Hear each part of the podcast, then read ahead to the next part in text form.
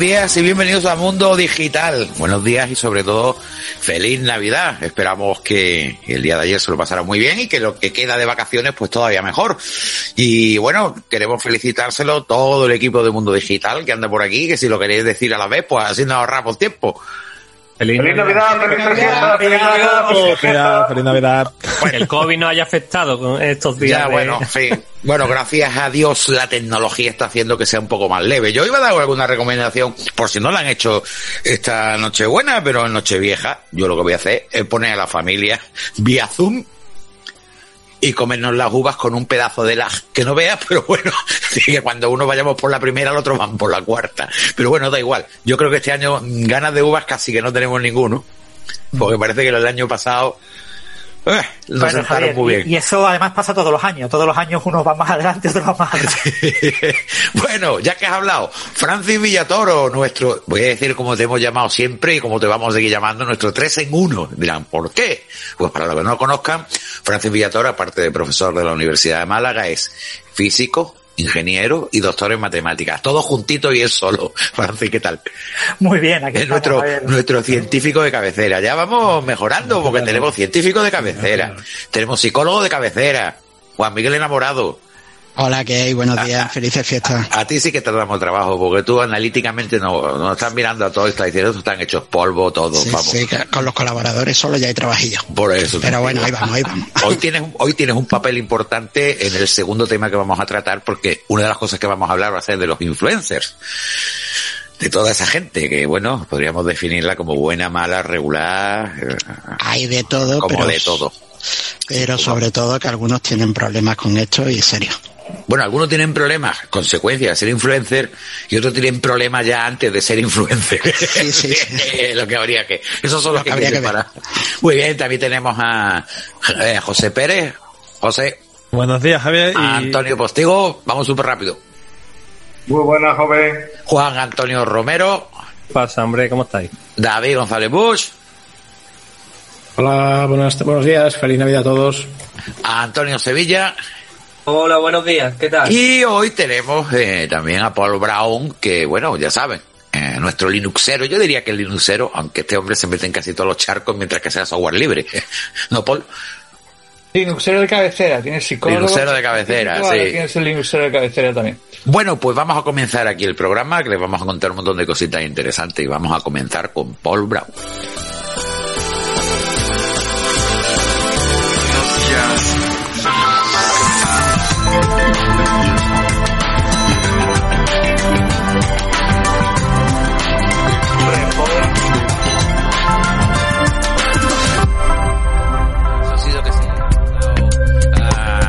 Queridísimo. Claro, ya sé qué ha pasado. José Abril, como no está entrando con vídeo, Isaías Rosales tampoco ni lo he nombrado. Entonces José, no, nuestro realizador ha pegado un toque de atención. Hola José Abril. Hola, buenas, buenos días, ¿qué tal? ¿Cómo estamos? Muy bien, Isaías Rosales, tú igual, nuestro retro, retroman. Buenos días y felices fiestas a todos. Aquí ya sabes, si nos ponéis vídeos no hacemos ni caso, ¿eh? Bueno, para el caso. Eh, bueno, Paul, tú como buen hombre de Linux y como, si no me equivoco, tú eh, llevas el asunto de promoción y comunicación de KDE Global, ¿verdad? Yes. O sea, quiere decir que estás podrido en Linux. Como, como siempre, a- a- Como siempre. a- alguna vez más conocido, no así. No, decir, la de otra verdad. manera. No, nunca. Bueno, el caso es que hoy nos vas a hablar de un producto muy curioso que se llama, lo voy a decir mal, pero seguramente No. sea Pinephone o Pinephone. Es Pinephone, sí, es Pine. Pinephone. Eh, Pine de, de pino, sí. Bueno, yo no se me olvidará el último unboxing que hicimos contigo con un teléfono de cartón. Así Que que... también estuvo A, Francis. a mí, a mí tampoco, yo Que también estaba Francis. Francis Eh, exacto, eso fue horripilante. Ay, también estaba Juan, Juan Antonio, también. Sí, sí, es cierto. Algunos estábamos, fuimos estaba. víctimas de ese momento contigo. Sí. Bueno, en cualquier caso, no va- no, víctima. Eso fue, eso fue, eso fue YouTube Oro, tío. Eso. Vamos a ver, en nuestro canal de Mundo Digital TV está, nada más que tienen que buscarlo. El peor unboxing de la historia se llama, aquello fue un desastre, vamos. Bueno, vamos a lo que vamos. Paul, tú nos traes algo ya más novedoso en, en este 2020. Es otro que teléfono, eso era Venga. un teléfono que tenía una carcasa de cartón, este ya lo tiene de plástico normal. Ah, vaya. Eh, Han evolucionado. ¿Por qué quieres hablarnos de un teléfono? Lo primero. pues mira, eh, te voy a decir, este teléfono en- eh, eh, no tiene mucho de especial. Eh, bueno, no tiene y sí tiene. No tiene mucho especial en el sentido de que tiene un, un CPU normalito, tiene una pantalla normalita, tiene un, una cámara pff, tirando antiguilla, etcétera, etcétera. Pero, o sea, pero- espera, espera, perdona. Es una caca, ¿no? Vamos hablando claro, ¿no? Eh, em, no es exactamente una caca. Es- Vaya, menos mal. eh, y, y hay un motivo. Es, es, es hardware eh, tirando antiguo. ¿Vale? Es, eh, tiene todos los componentes que tiene son es hardware tirando antiguo. Porque lo que este teléfono es, es un teléfono para hackearlo, para abrirlo, para hacerle cosas y tal. Entonces, eh, una de las características que tiene es que es muy fácil de flashear. Ah, A lo mejor tienes un teléfono y eh, de última generación y es una caja negra, no puedes hacer nada con él, o sea, viene con lo que viene y ahí estás conformado. Muchas veces ni siquiera puedes ins- desinstalarle todo el bloatware que tienes. Si te han instalado Facebook, de antemano probablemente ni siquiera lo puedes desinstalar. Este no, este eh, viene con sin sistema operativo ninguno, o bueno, también lo puedes comprar con sistema operativo, pero es súper fácil cambiárselo. Eh, bueno, lo voy a enseñar por si lo sí, aunque no lo ven en casa en radio. no, ya, pero si lo pones en Sí, YouTube, yo puedo decirles además que es un teléfono aparentemente normal y tiene hasta buena pinta. sí, bueno. eh, A ver, pero sí, se ve grandecito, la pantalla se ve bien. Eh, esto es lo que están utilizando todos los que están desarrollando las nuevas las nuevas generaciones de sistemas operativos para, para, para móviles eh, y esto es lo que están utilizando para probarlo. Entonces es un teléfono sobre todo para desarrolladores y para Ah. los que les gusta trastear, ¿vale? Y les gusta probar cosas nuevas. Entonces, eh, eh, la gente de Yola están probando Selfish en esto, la gente de Ubuntu eh, Touch están probando su Ubuntu Touch en esto, y nosotros de estamos- también estamos desarrollando un entorno, eh, un entorno eh, para, para teléfonos, tenemos nuestro Plasma Oval, que es lo que tengo yo aquí instalado, por supuesto. Ah, o sea que el- al fin y al cabo el teléfono, el objetivo es que tenga facilidades para trastearlo a fondo, con objeto que para los desarrolladores pues sea fácil. Sí, y, Y, por eso que- y- y la pregunta es, vale, todo muy bonito, pero ¿y la pasta? ¿Vale muy caro? No, este, este precisamente es baratillo. Eh, este hay dos versiones, uno de que tiene 2 GB de RAM, que vale 150 dólares, Dólares. y otro con 3 GB que valen 199 dólares, pero también viene con un kit de convergencia. ¿Sabes lo que es eh, un, un kit de convergencia? Aplicado al teléfono no, la verdad. Bueno, lo de la convergencia es que es una cosa que se lleva persiguiendo ya unos 10 o 12 años más o menos, que es que tú puedes enganchar al teléfono un, una pantalla, un teclado y un ratón y que te sirva de ordenador, Ah, vale, sí. ya. básicamente. Entonces, to- el sistema operativo no te sirve eh, no te sirve el entorno que sea puramente de móvil tiene que también adaptarse a ser uno de escritorio y Ahora. todas las aplicaciones lo mismo Ahora, ahora. entonces, por ejemplo, en, en Plasma Mobile, eh, los- todas las aplicaciones que hay, que ya hay bastantes, porque la- muchas de las aplicaciones nos los hemos traído de- del sistema de KDE y, Sí. son- y funcionan, pues tan, funcionan. eh, tienen eh, tienen un fo- una forma de funcionar en escritorio y después cuando están instalados en el móvil funcionan en modo móvil, o sea, son más, son, están más adaptados a, a lo táctil, tienen una, tienen la forma de la pantalla y cosas por el estilo, ¿no? Correcto. Y entonces, eh, eh, es, mu- eh, como he dicho antes, es súper fácil de flashar. En cinco minutos no tienes que andarte con herramientas raras.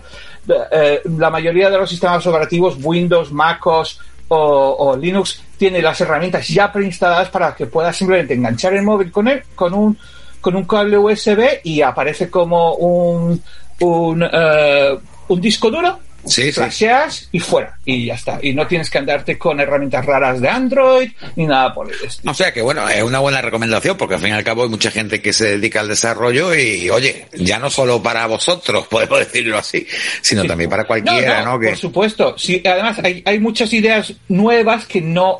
Vamos a ver. Básicamente, en el mercado de los móviles, eh, en estos momentos tenemos un duopolio. Tenemos el, du- el duopolio que es iOS y tenemos Sí. Android. Y ya está. Y entonces, esto es relativamente negativo porque no hay grandes novedades en el desarrollo de las interfaces. ¿no? Entonces las interfaces son los que son y unos se copian de otro y fuera y ya está. Y no hay un grandes saltos como había a principios de, de década, que es cuando empezaron todas estas cosas. Entonces, lo que es, es interesante incluso para un usuario final que le gusta trastear, primero, no le va a costar mucho, es un teléfono relativamente barato. Después, que puede echarle un vistazo a un montón de sistemas operativos en una sola tarde y, y ver a dónde pueden ir las tendencias de, de los nuevos móviles. Vale, pues vamos a hacer una cosa, Paul. Mm, Sí. Especifica dónde se puede encontrar ese teléfono tan útil para los desarrolladores. Bueno, ¿Dónde lo encuentran? Sí, es, eh, es un. eh, eh, el fabricante se llama Pine 64, o sea, Pine 64, ¿vale? Pin, como pino de 64. Y entonces en pine64.org Vale. se pueden comprar eso y se pueden comprar también. eh, ahí ta- también tienen tablets y también tienen. Ajá, ajá. Y todos son iguales, son relativamente baratos. No hay ninguno que pase de los 200 o 300 euros de, eh, de ninguno de los que tienen. Y todos están muy orientados a los desarrolladores. Todos. Perfecto. Sistemas operativos son muy hackeables, etcétera. Incluso en el tema de hardware es interesante porque si nosotros lo abrimos por detrás, primero tiene un- una batería que se puede quitar, que es una cosa que no se suele ver. Exacto. Hoy en día.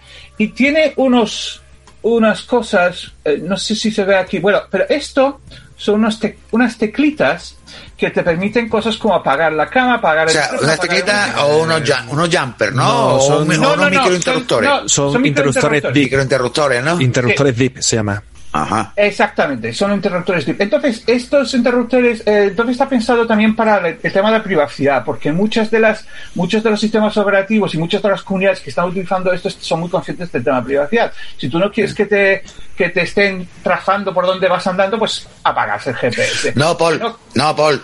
Si tú no quieres que te marquen la trazabilidad, ni a dónde vas, ni qué haces con tu teléfono móvil, ni a dónde Deja va el en internet, casa, ¿no? te VPN. no, pones NordVPN. Claro, hombre. Claro, porque Estáis mira, lentos. Pero- NordVPN, escucha, Paul, Paul, que tú no Ah. estabas en el programa anterior. NordVPN Ah, además ha llegado a un Escucha, Paul, que esto es nosotros. importante. Exactamente. NordVPN ha llegado a un acuerdo con nosotros, con el radio, de forma que si tú pones nordvpn.com barra es radio, te va a llevar el menos 60, bueno, el 68% de descuento y además, espera, espérate, y cuatro meses gratis, tío. Oye, Yo qué publicitario me ha quedado, de ¿eh? unas teclas, unas teclas que apagan el hardware, ¿sabes? Nada Claro, de claro. software. El- eso, lo que tienes que hacer es Tienes ¿Sabes lo que, que es? confiar, ¿Sab- tienes que confiar en tu hardware. Si tu hardware, Ah, bueno, todo desde software luego. del mundo, todo el software del mundo, ¿eh? Por eso, sí, sí, sujeto Por al eso, hardware. por eso mismo, los de NordVPN, dentro de la propia aplicación, Sí. han incorporado Kill Switch. Vale. Pues esto Para que si te falla el hardware, haga la conexión, ¡pum! a la porra, aquí tú no te mueves. Y la otra cosa interesante Venga, es que sigamos. si os fijáis, si, si os fijáis, todo tiene tornillitos. Entonces, todo se puede desmontar. Podéis cambiar la Ajá, base, la cámara, bla, bla, bla. Todo es desmontable. Y esto de aquí arriba son unos bueno, pins. unos pins que tienen arriba, sí. Sí, por dentro estamos, Paul lo tiene desmontado. Sirve para conectar, por ejemplo, por aquí sensores que no trae de serie, etcétera, etcétera. Ajá, correcto. Es básicamente un, es lo que llaman un kit de desarrollo. Sí. ¿eh? Y hackeable, muy hackeable. Paul, pues muchísimas gracias. Creo que Te vas a quedar con pregunta, nosotros, ¿no? ¿Qué? Perdona, Paul, ¿qué? José Pérez había levantado la mano. Eh, bueno, sí, iba a hacer simplemente un comentario, ¿no? Porque... Lo cortito, Eh, que no, nos corto, no, de eh, tiempo. no, Venga. simplemente explica un, un dato técnico, ¿no? Porque a lo mejor Venga, la- venga. algunos radio oyentes no están a lo mejor familiarizados con nuevos conceptos, ¿no? Porque como bien ha comentado Paul, el móvil es flasheable, ¿no?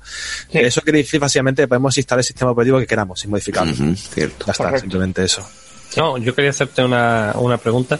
Y tú que estás bicheando cacharrillos de ese tipo, Sí. eh, se nota mucho, es decir, con las mismas características, se nota mucho eh, un, un móvil que la has instalado de serie, un, un sistema operativo como puede ser Ubuntu o cualquier historia, Sí. a el que te viene predefinido de, por ejemplo, de iPhone, los cuantos, se nota mucho más la, la, la velocidad de proceso o no es comparable en ese aspecto. No, normalmente lo que pasa es que, eh, eh, a ver, vamos a ver, todo, hay, que decir que todos estos sistemas operativos son, suelen ser, están en, en alfa, es decir, están, no son aún adecuados para, para el, el usuario final, ni mucho menos. O sea, está- son cosas que suelen ser mm, un poco inestables o tienen fallos en los interfaces, etcétera, etcétera, porque están en desarrollo. Esto o sea, Juan, Juan, Antonio, conociéndote a ti que revienta los drones, nada más los estrenas, no te compro sí. un teléfono de eso. sí. No, yo para trastearlo tengo claro que no. por eso, por eso. me venga con las aplicaciones en bueno, 3D y todo. o sea, pero, que no está, no está lo, indicado para, lo que sí para que te Juan voy a Antonio. decir, Lo que sí que te voy a decir es, le ocurre lo mismo a estos teléfonos que ocurre eh, eh, un ordenador convencional con, con, un Linux. Normalmente un Linux básico es mucho más ligero que un sistema operativo propietario. A eso es lo que yo me refiero. Entonces, eh, mientras que aquí probablemente no podría ir, vale, enseguida acabo, enseguida acabo. aquí, si le metes un Android con todos los, todas las cosas de Samsung, por ejemplo, esto rencaría horriblemente el Ajá. teléfono este. Bueno, ¿vale? que no es para eso, claro, evidentemente. Pero le metes un le metes un sistema operativo de estos que son bastante están bastante optimizados, están muy eh, están muy eso.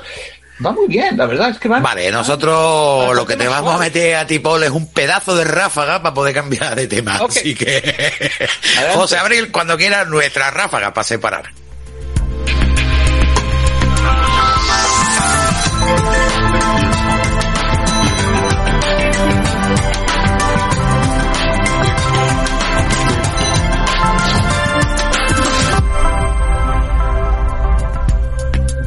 Bueno, y en el último programa del año 2020, del maldito 2020, se incorpora precisamente nuestro queridísimo compañero Francis Villatoro para traernos temas científicos. Y hay un tema eh, muy interesante ahora y es que la, el radiotelescopio de Arecibo, en el que todos sabemos que se encontró aquella señal wow en la que, bueno, parecía que podían ser un extraterrestre, que todavía a día de hoy no queda clara, bueno, pues resulta que ha tenido un percance muy grave y, se ha venido abajo. Pero bueno, no son todas las malas noticias esas.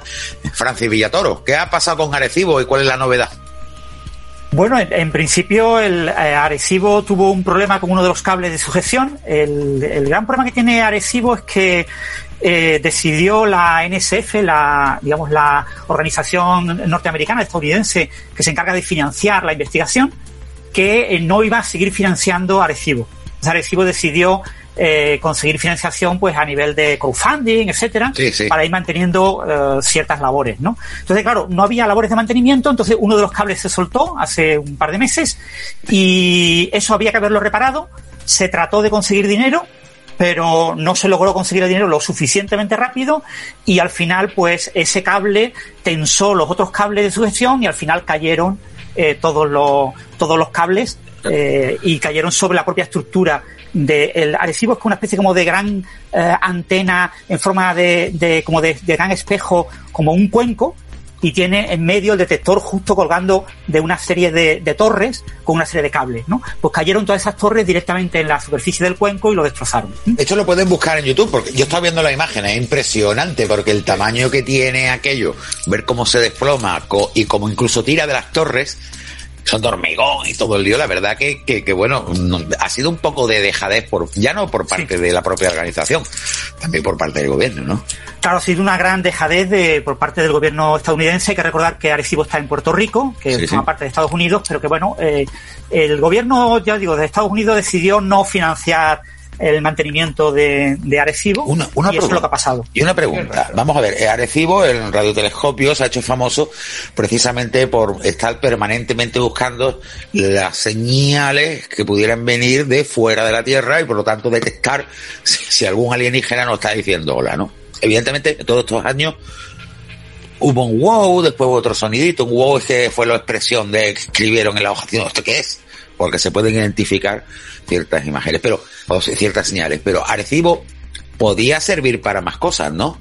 Sí, en principio estaba haciendo un programa de ciencia de estudiar básicamente la ionosfera. La ionosfera es interesante de estudiar y, y necesitas pues eh, eh, radiotelescopios capaces de emitir señales y de recibir señales. ¿no? Entonces tú emitías señales y veías el reflejo. Otros grandes radiotelescopios, como el mayor del mundo que hay en China, que se llama FAST, FAST. Recién no abierto. Permite, sí, está recién abierto y eh, no permite enviar señales, solo permite recibir señales, ¿no? Entonces la gran ventaja que tenía Arecibo es ese doble modo, el modo de envío y el modo de recepción, ¿no? Lo que le permitía hacer una serie de experimentos que hoy en día ya no vamos a poder hacer con otros grandes radiotelescopios porque ninguno de los que tenemos eh, tiene esa capacidad, claro. Tiene esa capacidad de enviar señales, ¿no? Antonio Sevilla. Sí, una pregunta, por, por ponernos un poquito conspiranoicos.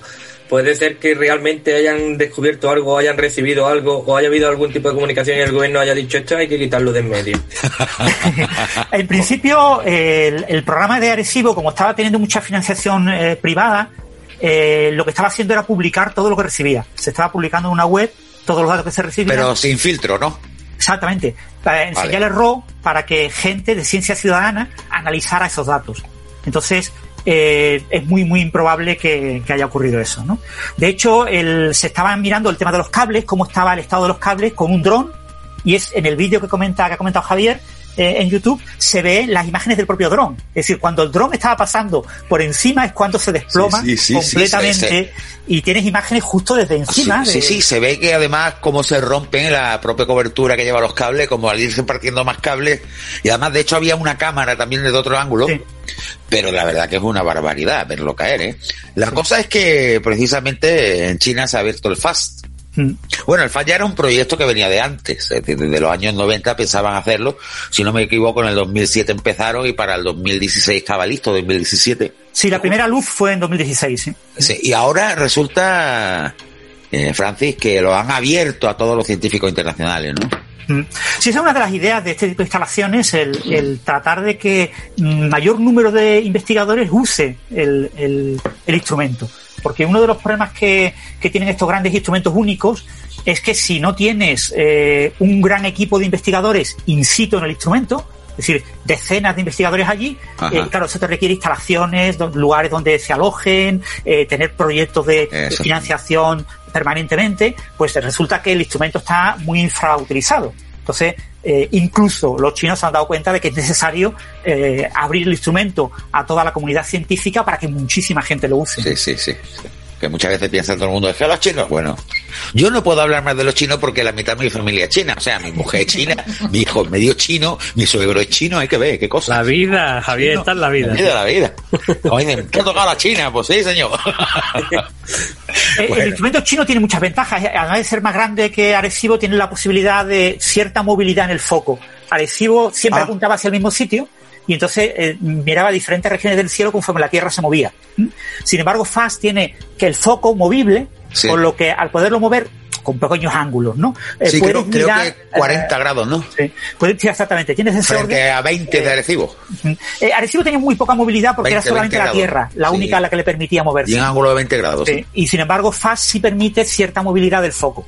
Con lo que el foco, que es donde están los instrumentos, que están como colgados por cable encima de la campana, pues ese foco se puede mover un poco y eso te permite ampliar el, el rango de visión. Creo que incluso ya han encontrado algunas novas, ¿no? O unas cosas así, o Sí, o no sé qué. Se han publicado varias, varias señales, el, varios resultados, ¿no? El- Bueno, o sea que no no ha habido nada perdido. espectacular en el sentido de... Pero una pregunta, ¿tú crees que van a buscar vida extraterrestre también?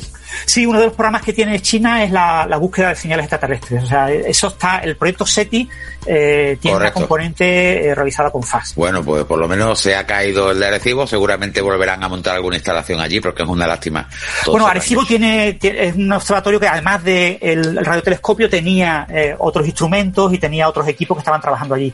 O sea que van a, más- a seguir manteniendo la ciencia. Una de las razones por las que se estaba pensando en derrumbarlo, se estaba pensando en derrumbarlo, por temas de seguridad, porque hay gente que trabajaba allí cerca y no se quería que- correr el riesgo de que fueran aceptados por, Si era por tema de seguridad, han dado en el clavo, ¿eh? Madre mía. pero al final ha sido inesperado y bueno, Sí, menos bueno. mal que no, que no le ha pasado nada a nadie. ¿eh? Sí, lo que pasa es que no ha costado un duro de morirlo, ¿eh? Bueno, pues por último, eh, háblanos de la estrella de Belén, anda, porque el día 21 hubo ahí el Saturno se mezcló no sé con qué planeta y decían otra estrella, eh, la, de Belén. el- eh, hubo una conjunción planetaria de Júpiter y Saturno. Eh, Júpiter se mueve más rápido en el cielo que Saturno, entonces eh, en el cielo tú vas viendo como conforme van pasando los días, como que Júpiter se va acercando a Saturno. Llega un momento que están tan, tan juntitos que casi parecen una estrella. A vista es difícil de distinguirlo, necesitas un pequeños prismáticos para ver la diferencia. Y después se separan. Ahora, el día 26 se están separando, están como a la distancia similar al diámetro de la Luna, eh, Júpiter y Saturno esta noche. Pero el día 21 pegadito. El, el día 21 estaban tan juntitos que estaban como a un quinto del diámetro de la Luna. Es decir, a una distancia tan corta que probablemente para mucha gente eran como una única estrella. Prácticamente lo que tú veías era La, Júpiter. la- la de Belén, lo que pasa es que esta, es- esto ocurre, digamos, ocurre cada 20 años, por lo visto, que se cruzan, pero Claro, el- que el- se la- crucen así, Claro, 800 la, años, ¿no? la- conjunción es cada 20 años, pero en las conjunciones muy, muy cerquita, como ahora, ocurren de vez en cuando. Por ejemplo, ocurrirá una en 2080, dentro de 60 años. Eh, casi nada, sí. Sí, y, y lo que parece, una de las posibles explicaciones de la estrella de Belén, eh, es que hubiera sido una conjunción de Júpiter y Saturno triple. Una conjunción triple sí es más rara, porque ocurre una vez cada 600 años. Bueno, pues a ver si eso nos trae suerte para que el 2021 no sea como el 2020, ¿sabes? Sí, Porque lo normal es que en vez de, como llevamos el año, lo que no sé es cómo no ha habido un agujero negro. a todo ahí. ¿sabes? O una bola de antimateria. Que otro día vamos a hablar de la antimateria. ¿Vale? Francis. Pregunta, Venga, Paul, pregunta. Francis, ¿el eh, triple de qué? Entonces, ja- eh, Júpiter, Saturno y... No, eh, triple era que se ocurre tres veces. El movimiento en el cielo de los planetas eh, a veces tiene lo que se llama un movimiento retrógrado. Eh, como la Tierra se mueve más rápido y está más cerca del Sol que estos planetas, en el cielo un planeta eh, eh, se, eh, a veces va hacia adelante y a veces va como hacia atrás. Sí. Y después vuelve, ¿no? Pues una conjunción triple es que en el movimiento hacia adelante Júpiter se acerca a Saturno, después Júpiter se aleja hacia atrás de Saturno Ah, vale. y vuelve a acercarse a Saturno por el otro lado y después vuelve otra vez a alejarse y entonces se acerca tres veces a Saturno. Bueno, es una ocasión Eso bonita. ocurrió el año 7 antes de Cristo. Pues mira, es que la cosa, bueno, pues para, yo sé que yo no voy a llegar a ver la próxima. Como tú has dicho, en el 2000, ¿cuál? ¿El 2080? 80, 2080, en 60 marzo de años, no- 2080. No creo que viva yo 110 años o una cosa así. Me parece como se da las cuentas ni ninguno de los que estáis aquí. O sea que bueno, en fin, por lo menos hemos tenido la ocasión de ver algo que ocurre, que, algo cada 800 años. Sí. Bueno, pues muchísimas gra- gracias, Francis. Todos quedáis aquí porque vamos a hablar de un tema ahora después de la ráfaga, que me gusta ponerle la ráfaga para que sepan que cambiamos de tema también por nuestros propios colaboradores. Porque es un tema que tiene muchas lecturas. Tantas lecturas que se me ocurrió preguntar en Facebook por él y bueno, igual les leo hasta algunos comentarios de nuestros amigos de las redes sociales.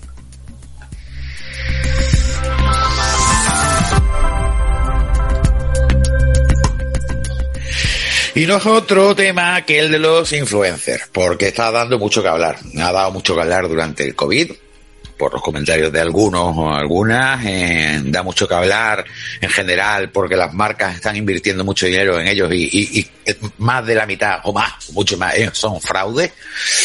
Y porque ha pasado como con el tema de los community managers. Eh, cuando se empezó a hablar del término community manager, eh, aparecieron como setas. Es decir, cualquiera que tenía una página en Facebook ya era community manager.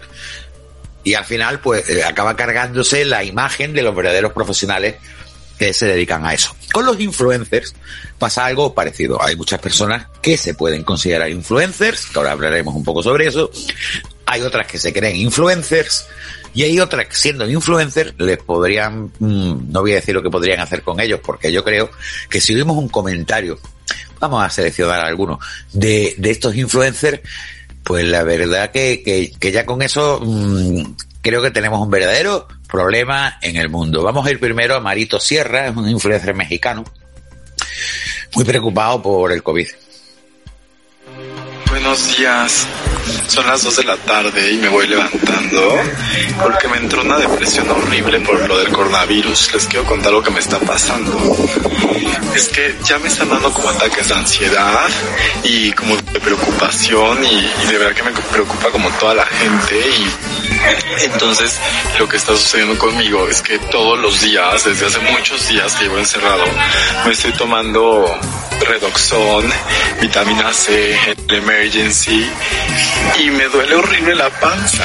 Ya me irritó muchísimo, pero no lo puedo dejar de tomar porque tengo un buen de paranoia de que todo el mundo tiene coronavirus y todo el mundo se puede enfermar. Entonces me levanto, me tomo Redoxon antes de dormir otro en la tarde un Emergency y así y ya, o sea, ya no puedo más con la gastritis, ya no puedo más con las ideas de que de verdad yo creo que el coronavirus sí, o sea, sí nos quiere matar porque aunque no nos la gripa esa, o sea, me puede no- nos puede matar de una gastritis, o sea, yo he escuchado de gente que acaba en el hospital por úlceras y ahorita no se puede ir a un hospital porque, pues porque no te puedes infectar, están colapsados y aparte, o sea, no tengo corta uñas porque se me olvidó y Ya me están creciendo horrible las uñas y me da miedo ir al super por un corta uñas. Bueno, esto es, este es un ejemplo de unos mexicanos. eh, Lo del corta uña buenísimo. y bueno, es que lo, lo hay peores. Mira, por ejemplo, es que, que primero quiero que entremos, primero quiero que oigamos un cuantos ejemplos No puede luego. ser más tópico el tío con las mari- los mariachis de fondo. Sí, sí, es que además, mira, bueno, pues por ejemplo, Stephanie Jarela,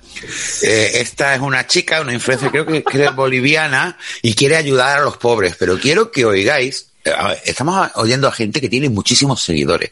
Quiero que oigáis a esta chica, Stephanie Jarela, eh, cómo quiere ayudar a los pobres. Hola gente linda, me saluda Stephanie Gerela.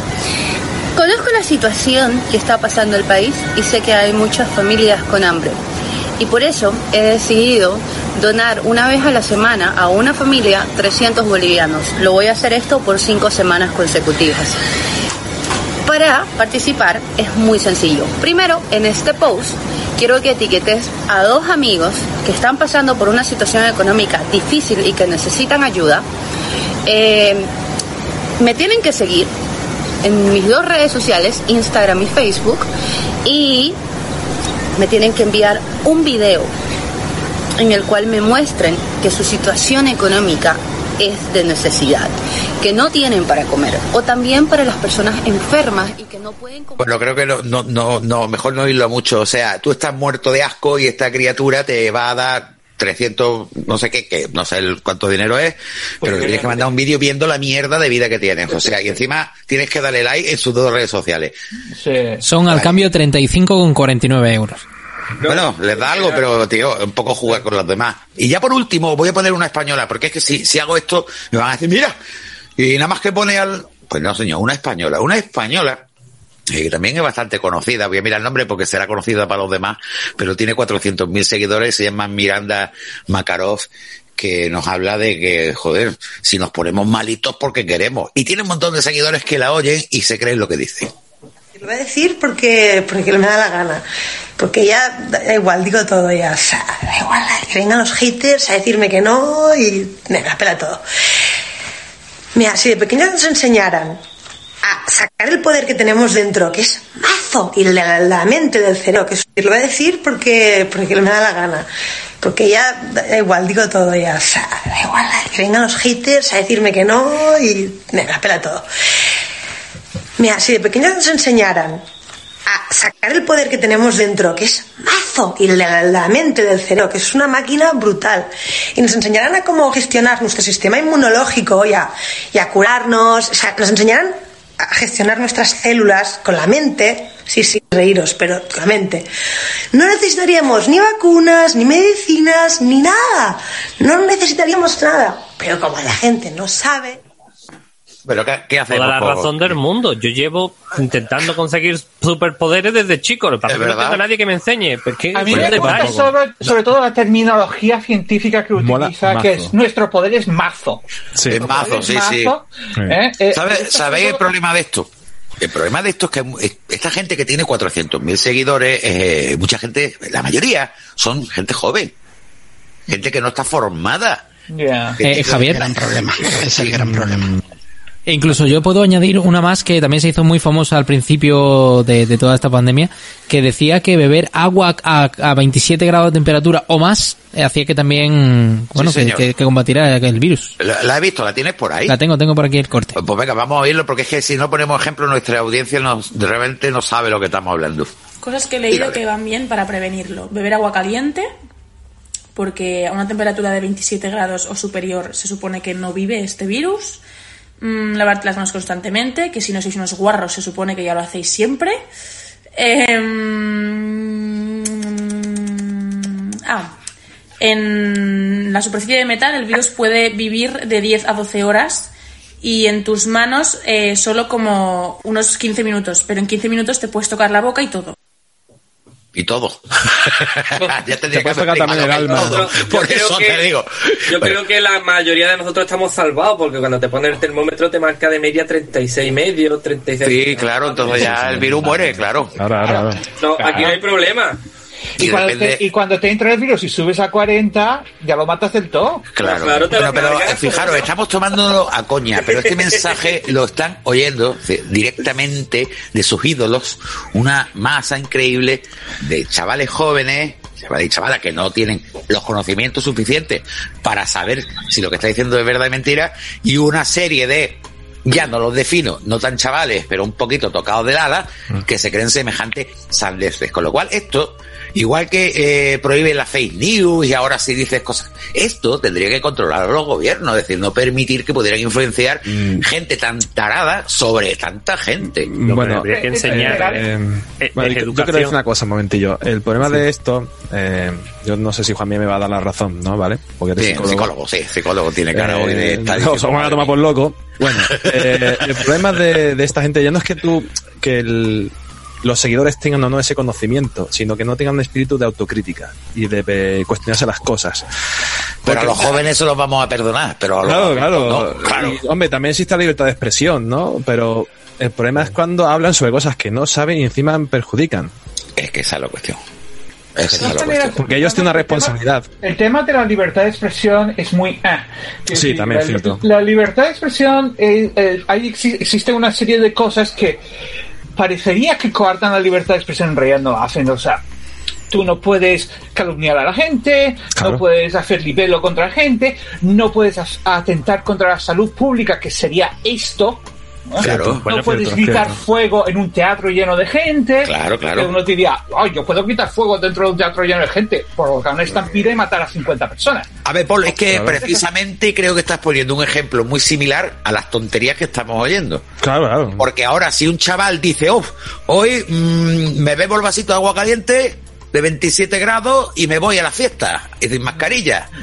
Es que, es que... mm, Bueno, Javier, eh, tampoco te preocupes tanto, porque según Donald Trump, luego te toma un vasito de lejía y listo. Sí, otro Sí, o- de, de COVID no te mueres. Ahora, ahora en serio, el, el problema, y, y es un problema por tanto por la globalización y por las redes sociales y todo. Perdón, un matiz. Eh, Antonio Sevilla, yo me gustaría en este caso que sepan que Antonio Sevilla tiene mucho contacto con la gente joven, porque para eso es subdirector del Beat School de Málaga. Entonces, lo que él dice puede hablar con cierta autoridad. Gracias, gracias. De Eh, nada. Lo que estaba diciendo. Eh, el, el problema es que, es que no hay un, un, un juicio crítico hoy en día en la juventud. Es decir, como lo dice mucha gente, como lo dice un influencer, como lo dicen en las redes sociales, debe de ser verdad. Es como hace 20 años decíamos, si sale en la tele es verdad. Pero bueno, era la tele. Pero ahora tenemos un millón de, de, de sitios desde donde nos llega información que es falsa y, y, lo, y el, el 90% de los jóvenes no se ponen a comparar informaciones. Correcto. Con lo cual lo dan por válido. Y, y es algo que realmente... Pero, desde la- Antonio, eso no es algo nuevo. Decir, igual Nuevo, para dicho. nada. Antes decíamos, antes decíamos, eso, si lo dice la No, pero-. Y pero- antes se decía, si lo dice el periódico es verdad. Claro. Pero Paul, es lo que te estoy diciendo. El problema si es la que ahora hay de muchas más lo ponía, es verdad. Ya. que la- lo, de, lo de la falta de espíritu crítico, eso ha existido siempre. Sí, pero un matiz con lo que has dicho, Paul. ¿Quién escribía en los periódicos entonces? ¿Periodistas o, o No, chavales no, no, de no, 20 espérate, años? espérate. Que- eh, que Claro, es que- habido- habido problema es la fuente de donde te Siempre- llega siempre se se se- ha tergiversado las cosas eh, según lo que interesaba. Tú, me, tú no me dirás que en tiempos de Franco la televisión era objetiva. No sé, No, yo era hombre, muy claro, pequeño no. cuando se murió, no lo puedo saber. Yo no existía Ah, vale, la televisión no ha sido objetiva ni con Franco, ni ahora, ni nunca. Ni ahora. Porque cada uno se mueve por intereses. Y los periódicos. Y todo lo que digamos son otra cosa. Yo, que- yo cada vez mira, yo no, no me gusta hablar de política, pero cada vez que veo los influencers del gobierno es que la flipo, ¿no? Sí. Como te sueltan una bola y hay mucha gente que es el problema, que oye una cosa que aún sabiendo que es mentira, como lo dice su líder, comulgan con ello. Ya, ya, ya. Claro, su, es que ese es el su problema. influencer, su influencer Eh, político. Exactamente, también los hay. Entonces, una cosita, para que, para que el tiempo lo podamos llevar bien, sí. primero vamos a especificar qué es un influencer, aunque la especificación es muy variopinta, lo más que se aproxima es una persona que dada por su capacidad de comunicar o de transmitir lo que hace, lo que dice, pues hace que muchas personas tomen decisiones en base a ello. Entonces, eh, casi nadie se pone de acuerdo si esto ya es, el influencer es porque mm, tiene facilidad de comunicación o porque tiene muchos seguidores. Entonces hay una especie de baremo, de tablita, yo que sé cómo decirlo, en la que os voy a explicar cómo se miden los seguidores en base, pero los influencers en base a sus seguidores. Resulta que, por ejemplo, Juan Antonio Romero tiene eh, su... Se me ha tocado. ¿Cuánto tiene en YouTube? Ah, no sé, 300 tendré. No. Tú eres un micro-influencer. Menos Soy de un 10.000. micro. Mientras no sea un micro pene, contento. Eres, eres un micro-influencer que tienes entre menos de 10.000 seguidores. Luego está el influencer, puramente. ¿Qué es un influencer? Alguien que tiene entre 10.000 y 100.000 seguidores. Aquí hay algunos que tengan sus redes mm, en alguna red. Yo no influyo en nada. Yo tengo Eh, Francis. 35.000 por ahí. En... Pues, ¿35.000? Yo, Francis. Francis es un toma. ¿Y influencer, Paul? pero bueno. Joder, pues. Mira, eh, mira. Francis, eres un influencer. Enhorabuena. Toma, No, es un influencer. ¿Te lo he Siguiente, macro influencer, entre 100.000 y 500.000. Ese soy yo. Yo a mí- claro, yo supero los 100.000, 155.000 en- YouTube. Entonces, yo soy un macro influencer. Yo no me siento como tal ni de coña, Y ni que la gente te serlo. haga caso, Javier, ya es un problema, lleva razón. claro, pero esa es la cosa. Luego está el mega influencer que está entre 500.000 y un millón y medio y los famosos, que es más de un millón y medio de seguidores. Bien, ahora, se me ocurrió preguntar en Facebook qué considerarías tú que era un influencer. De todas las respuestas, que hay un montón, hay una que me hizo mucha gracia, que, que tuve que decir, que no lo decía con acritud, porque eh, me dijo uno, un influencer eres tú. Y yo le contesté, no señor, yo no soy un influencer, yo soy un comunicador o divulgador. Porque Y ahora te voy a decir que he leído ese comentario y fuiste influencer en la mente de ese muchacho, porque dijo, "Ah, bueno, sí". entonces, en lo cual, tú sí, con tu poder de influencer, no hiciste ni que te contestara. No, No, sí me contestó, vale. sí me contestó, me Te dio la contestó razón. de buen rollo, te dio la razón. Claro, claro, No, claro. no, no. Sí, Vamos a ver. lo que quiero decir con ello es que, es que hay que separar. El hecho de que tú tengas seguidores no significa, primero, que te sean fieles para que tú puedas ser considerado un influencer. Tú puedes tener dos millones y estar comprados, que lo hace la gente. Sí, o, claro. o también puede pasar que tú tengas eh, tus seguidores reales, pero produzcas pocos vídeos, como en mi caso. Entonces, pues bueno, no tengo una interacción fuerte.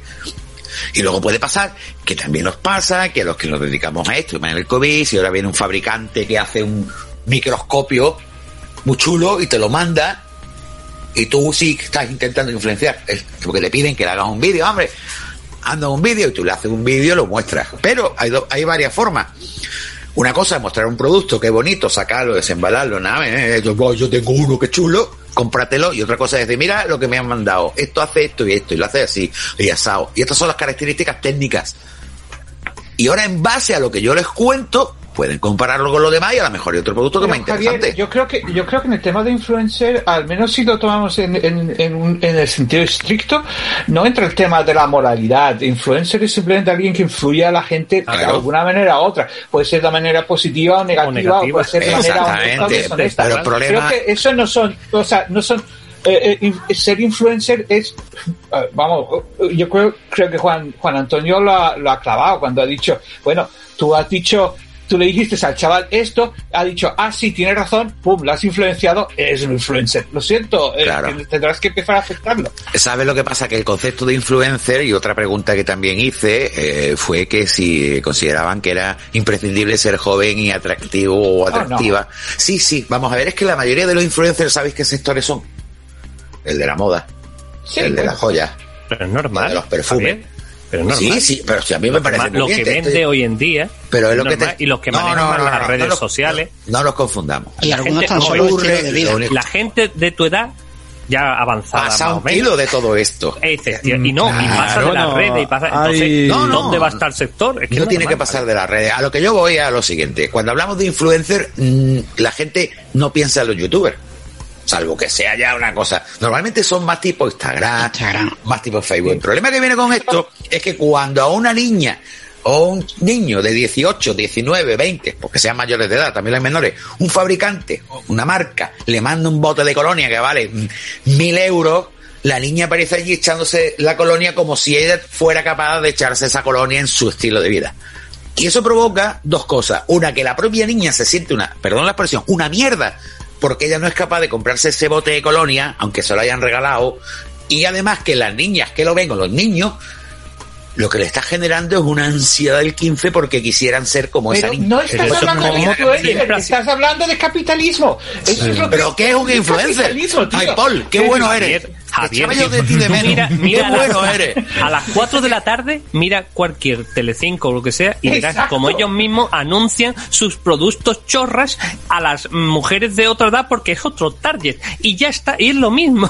lo que pasa es que esta- O- se le o escapa o mira la campaña que o sea, la un maña- momento, voy a influenciar. la campaña que hacía The Voice sobre, sobre lo que tenías que Voy a comprar influenciar. como, como anillo de compromiso. Decía tres meses de salario. Y eso se lo inventó, se lo inventó The Voice, que eran los, los que vendían, a ver, los estáis- miraban estáis- la- la- la- estáis- la- las diamantes. Estáis confundiendo una cosa tremenda.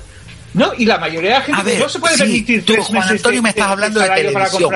un, a ver, un momento, un momento. La televisión. Televisión, independientemente de que el programa sea muy malo o que venda una publicidad muy mala, está, entre comillas, controlada. Y si sueltan una barbaridad, le puede caer una multa del 15.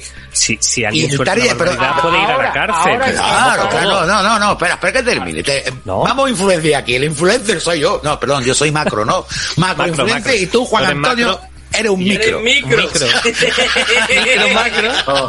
Pero los micros Así que también micro- tenemos opinión. Y los micros unidos nunca serán vencidos. Bueno, porque Es que broma. mezclando muchas ¿Puedo cosas. ¿eh? decir, Claro, ¿puedo decir es que no ¿Puedo tiene nada que ver. No, claro, sí, sí. perdón. Antonio Es que, Sevilla, eh, tú es lo que que no eres nada. eh, Yo que no soy nada. Que tengo eh, un seguidor que soy yo mismo. Venga. Mm.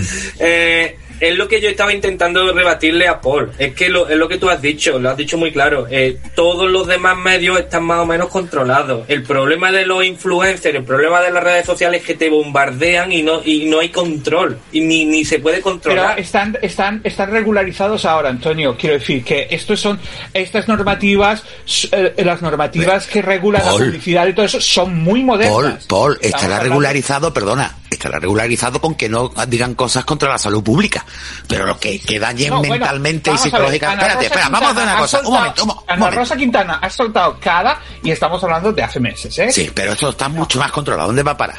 Vamos a ver, vamos a hacer una cosa. Aquí tenemos un profesional. Perdón, perdón. Ahora, están regularizados ahora. Y, y aquí, en Europa, tú vas a Estados Unidos, al sur de Estados Unidos, donde tienes a los televangelistas soltando barbaridades du- durante 24 horas al día desde su púlpito y no hay ningún tipo de regularización. Ellos dicen todo lo que quieran. Bueno, Eh, además, Paul. además lo dicen con el beneplácito de la ley porque tienen libertad de... de- Vale, muy bien. Que estamos hablando, pero está- estamos hablando de dos cosas diferentes. Estamos no, mezclando dos medios. Estamos hablando de exactamente lo mismo. Tú estás diciendo de que los eh, que eh, los, las redes sociales no están regularizados. Y yo te digo, eh, y antes aquí los medios tampoco estaban regularizados. Estos son normativas todas muy modernas. Y, y tú estás y, y- y en muchos otros sitios no hay regularización. O sea, hay regularización aquí, pero tú te vas, por ejemplo, a Pakistán o al sur de Estados Unidos y no tienes ningún tipo de Vale, ¿tú crees que en la tele tú verías a un chaval, como lo ha habido, que para demostrar que el COVID jaja se puso a lamer un inodoro y pilló el COVID? Lo tienes en internet. Sí, sí. Javier. Es decir, a ver, tío, es que, es que Todo es estamos... por hacer la, Y- la- Por tener más seguidores. Tú lo estás diciendo, Juan Antonio. Entonces, Pero, ahí ¿cómo vamos. ves, Javier? Pero que tú hagas, eh, el que lo está viendo sabe que está haciendo el chalao el 90%. No, no, no, no, no, no, ahí no. está- ahí está el Aquí entra el psicólogo, perdón, silencio todo el mundo, problema. la autoridad, Juan Miguel enamorado en este momento, que pasa Échame una mano, Juan Miguel. Adelante, Juan Miguel. Eh, sí, le voy a echar una mano a Antonio Sevilla, del Colegio Smith. Eh, yo estoy a favor de A la mí no, a mí no, a mí no. Sí, tú es que tienes la razón, eres el Ah, influencer. vale, vale. Muy bien. Eh, estamos hablando de la libertad de expresión, de la, de la posibilidad de decir chorradas. Sí, evidentemente tenemos la posibilidad de decirlo. La otra parte, en la que bien ha dicho Antonio, es la educación. Tenemos que tener, eh, formar a nuestros jóvenes, porque estamos hablando aquí, como bien has dicho, de dos medios. Una cosa es la televisión, que sí, que ha existido toda la vida, o la radio, otros medios, pero estamos hablando de lo actual. Lo actual es eh, las redes sociales, ¿no? Estamos hablando de un público, tanto los influencers como los que se dejan influir, son gente muy joven, por lo tanto, muy vulnerable. ¿Dónde tenemos que empezar? Con una buena educación, con un espíritu crítico desde el colegio, donde se aprenda a distinguir la chorrada que te están diciendo del chaval que se sube en un edificio para hacerse la mejor foto y algunos no bajan del edificio, no bajan de buena manera, es la, última vez que suben, al que se pone delante de un váter a darle la metone o a, la tontería más grande, ¿no? Entonces, claro, eso sí revierte negativamente en esa gente joven que estamos hablando de niños a partir de los 10, 11 años, tienen sus redes sociales y están bombardeados sin control ninguno aunque existan control en otros medios, aquí no lo existen, están bombardeados sin control de estilos de vida que no son reales, como habéis dicho el ejemplo de la colonia, ¿no? Ahí estabais hablando de gente de moda, de gente del deporte, de gente que intenta vender productos, pero hay gente que directamente lo que vende es su estilo de vida. La pareja que tiene, el viaje que se da, las vacaciones que pasa, el yate donde está, claro, te está vendiendo un estilo de vida que frustra a, a esta juventud. Entonces, si ya llegamos a lo que hemos oído antes, ¿no? De, de, que tú tienes que aprender en el colegio, eso es una asignatura nueva, a regular tus propias células para no que no te hagan falta medicamentos, ¿no? Ese tipo de chorradas, o lo de beber el agua, o la lejía, que, que hay gente por ahí que, que sigue recomendando beber cierto, cierto, producto que no es más que lejía para combatir, bueno, ahora está el virus, pero antes era el autismo, ¿no? Y hay gente que, que lo hace. Pero claro, si esto se da a través de como bien habéis dicho, millones de canales, porque son millones de personas, millones de influenciadores lo que hacen esto. Y que tú estabas preguntando que era un influencer. Un influencer antes era una persona que tenía conocimiento para poder influir en los demás. Antes. No necesariamente, Juan, Juan Miguel, lo siento, pero no. Lo siento, pero no. Un influencer podría ser cualquier chalado que tuviese una plataforma. O sea, vamos ahora sí. Ahora Rasputin, sí, pero Rasputin, antes no. no. no, Rasputin era un, era un influencer tremendo ¿eh? y era un chiflado. Y Hitler era un influencer tremendo y era un chiflado. No. No, el conocimiento con influencia No, no, ese- Paul. Hablando tenía de casos muy excepcionales también. Paul, vamos a ver, permíteme un segundo, se nos va, nos queda muy poco tiempo. Mm, Yo lo siento por Isaías, pero es que el tema este es muy.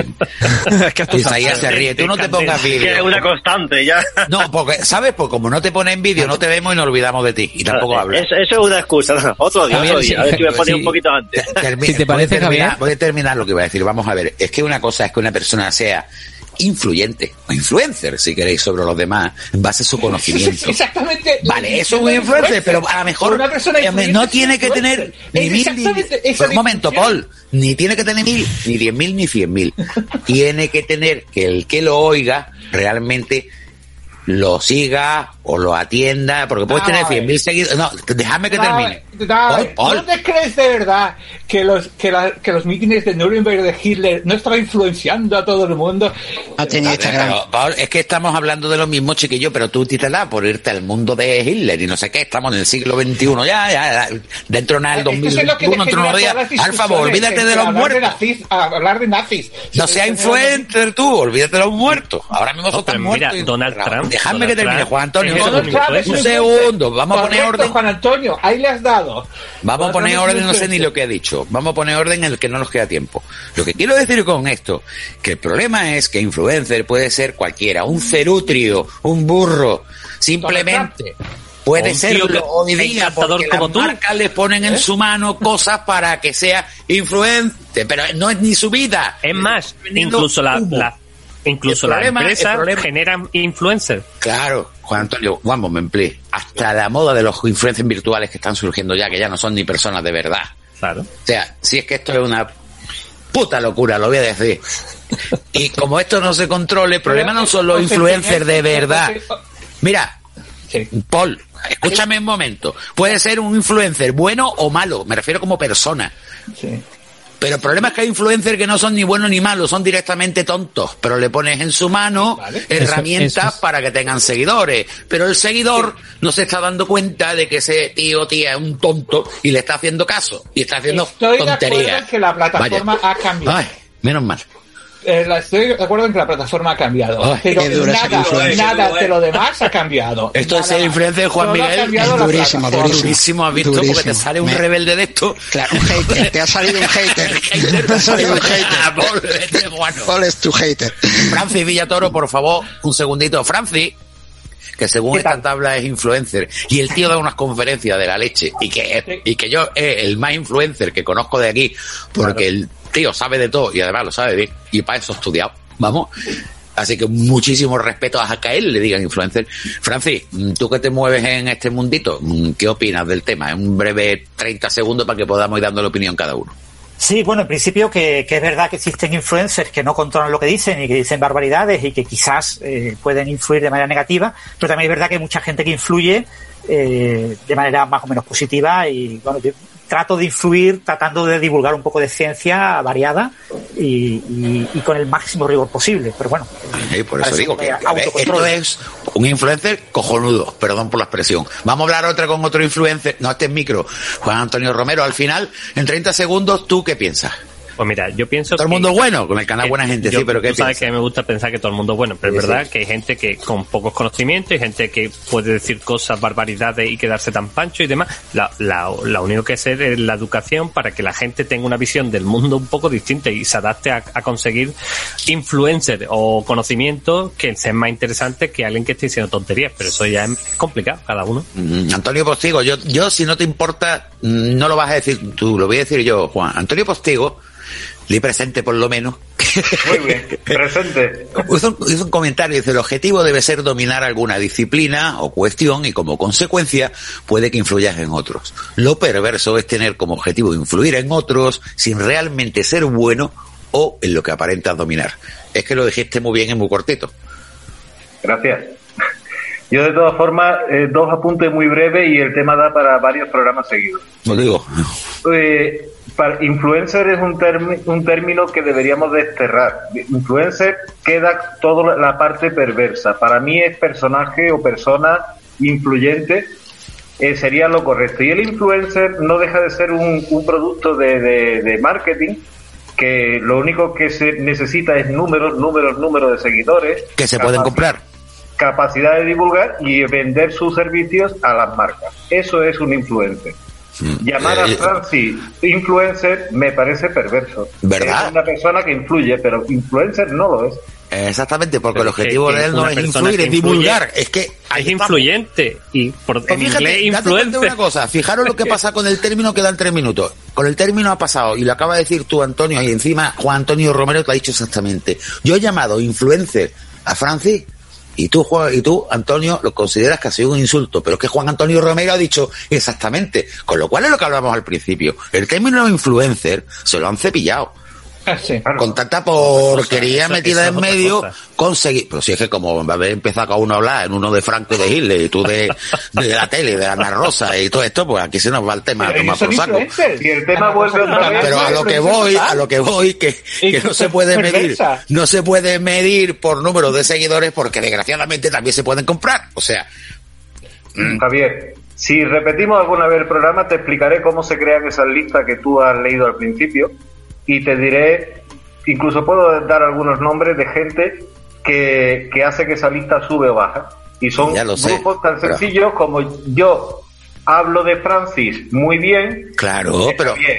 Paul se Antonio, Antonio, Antonio Postigo, nos queda, no nos queda tiempo, pero eso que estás diciendo tú, mm, ya os contaré yo también. Porque yo me tengo que enfrentar a lo que sería un influencer, entre comillas, aprobando comentarios, con su- eh, dando respuestas, viendo cómo un vídeo sube, cómo el otro se dispara y por qué se ha bajado. Esto es muy complicado y lo vamos a tener que dejar para el próximo programa que vamos a hacer influencer segunda parte, que vamos a empezar así el año 2021. ¿Todos de acuerdo? Pero va a estar prohibido hablar de Hitler y de Franco, tú. Hombre, hay que hablar de todo. No se puede ser tan Y de. Ana Rosa Quintana igual, los que no De están, no están. Khan, Estamos en el siglo XXI. David. González Buch, muchísimas gracias por estar ahí callado todo el tiempo. Poco influencer eres hoy tú. Estoy influenciado, influencio poco, y sí, la verdad que sí, sí. Eh, José Abril, muchas gracias a nuestro realizador. A vosotros, a vosotros. Juan Miguel, hijo mío, a ti te queda un trabajo. Tengo, tengo, tengo trabajo y nos da para otro programa por lo menos. Exacto, para el siguiente. Antonio Postigo, muchas gracias. Juan Antonio, muchas Oye, gracias. felices fiestas a todos los que nos escuchan y un grandioso 2021. Sí, 2021. Francis Villatoro, Antonio Sevilla, Paul Brown, José Pérez, muchísimas gracias de nuevo, como ha dicho Gracias. Antonio Postigo. Felices fiestas, que se lo pasen muy bien y recuerden que ya volvemos en la primera semana de enero.